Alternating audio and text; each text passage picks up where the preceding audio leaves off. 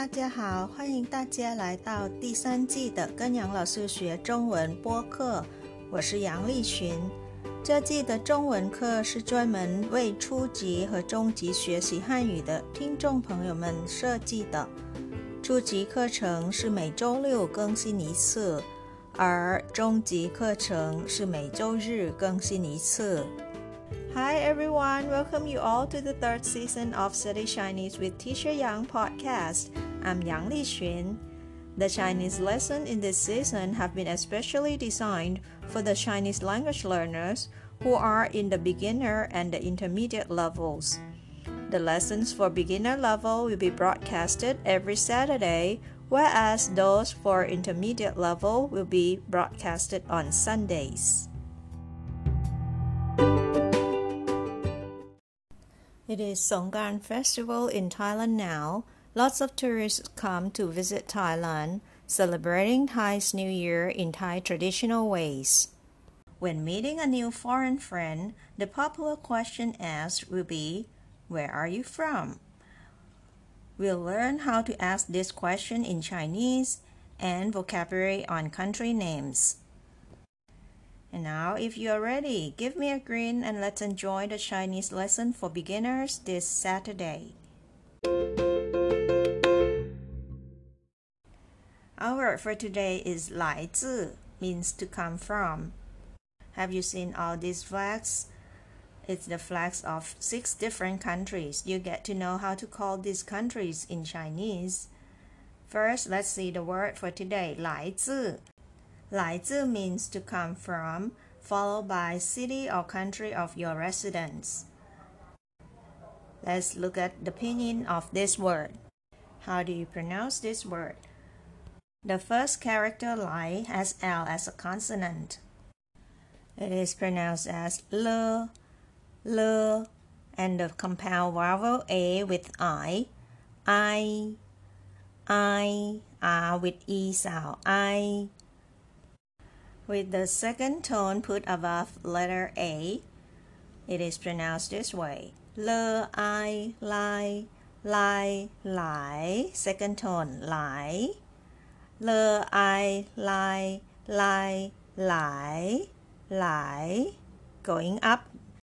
And the next word is zi with Z as a consonant and vowel I, single vowel I. Usually it is E sound but if it is followed the consonant z, it should be pronounced as u sound.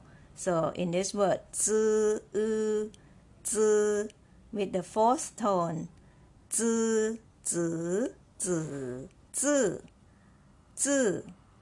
Again, said as a consonant, it sounds as z, and I vowel u, z, u, z, z, z, z, z, z, fourth tone.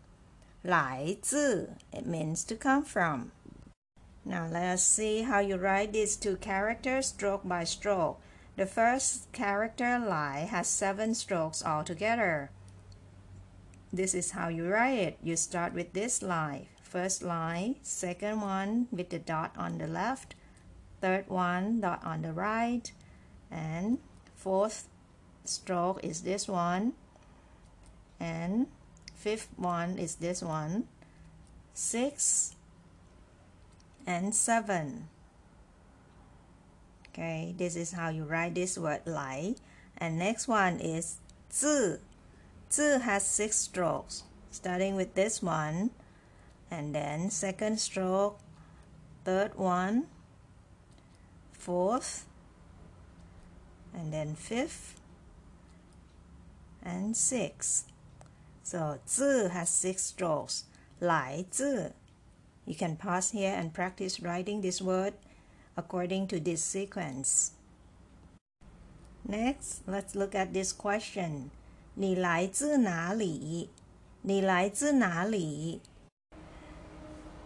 Na and li both have third tones, so you have to read the first third tone as na 哪 becomes 哪哪里哪里 means where so 你来自哪里 where are you from Another word for where is this one.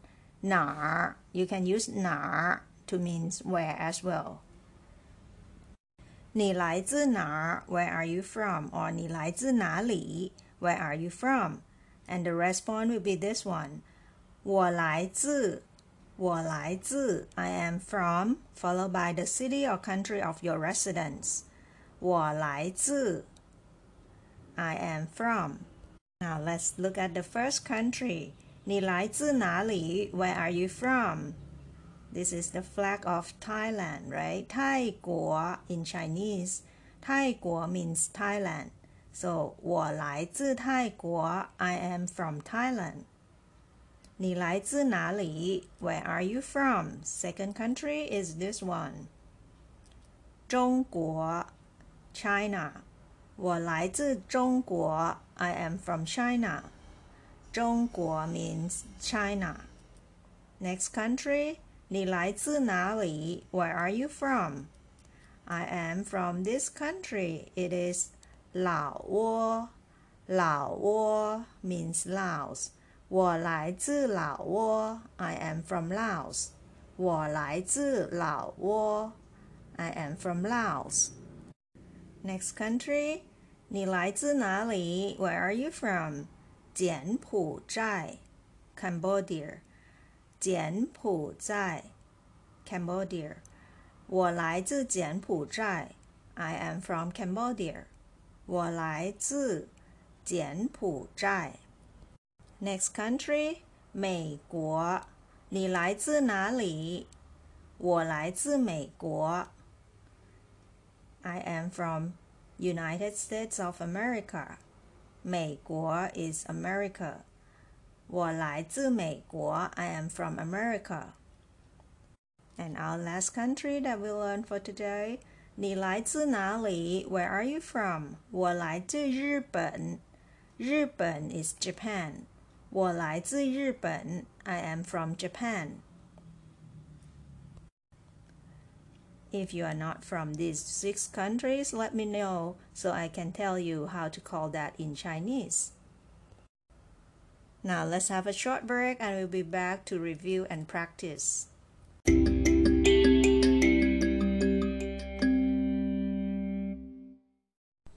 Lai zi, lai come from, city or country of residence. Next, words about 国家 or country. 国家 country.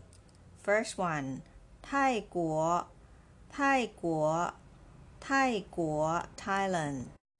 Second one, 中国中国中国 China. Third one, 老挝老挝老挝 Laos.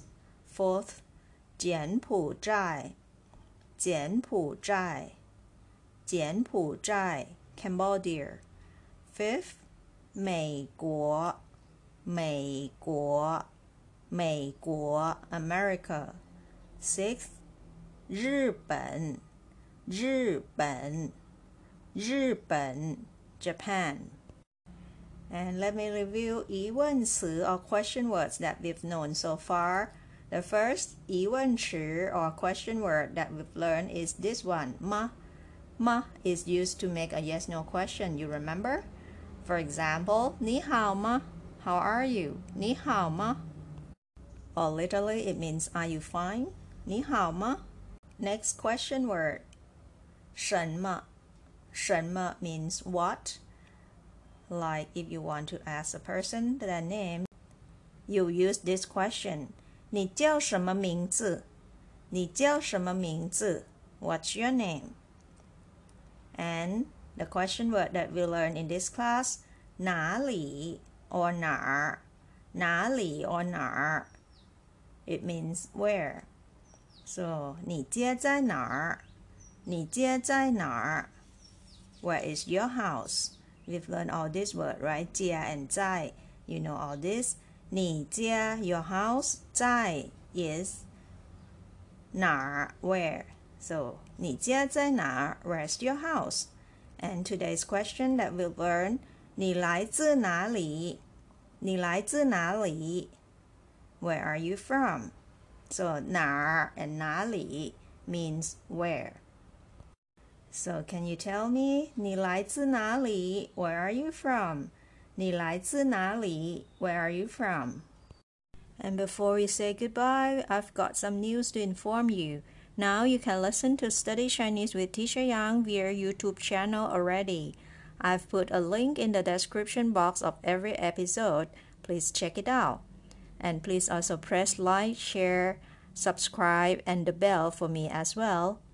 And as always, you can send your comments to my old email address provided in the description box as well. I'll be very happy to hear from you.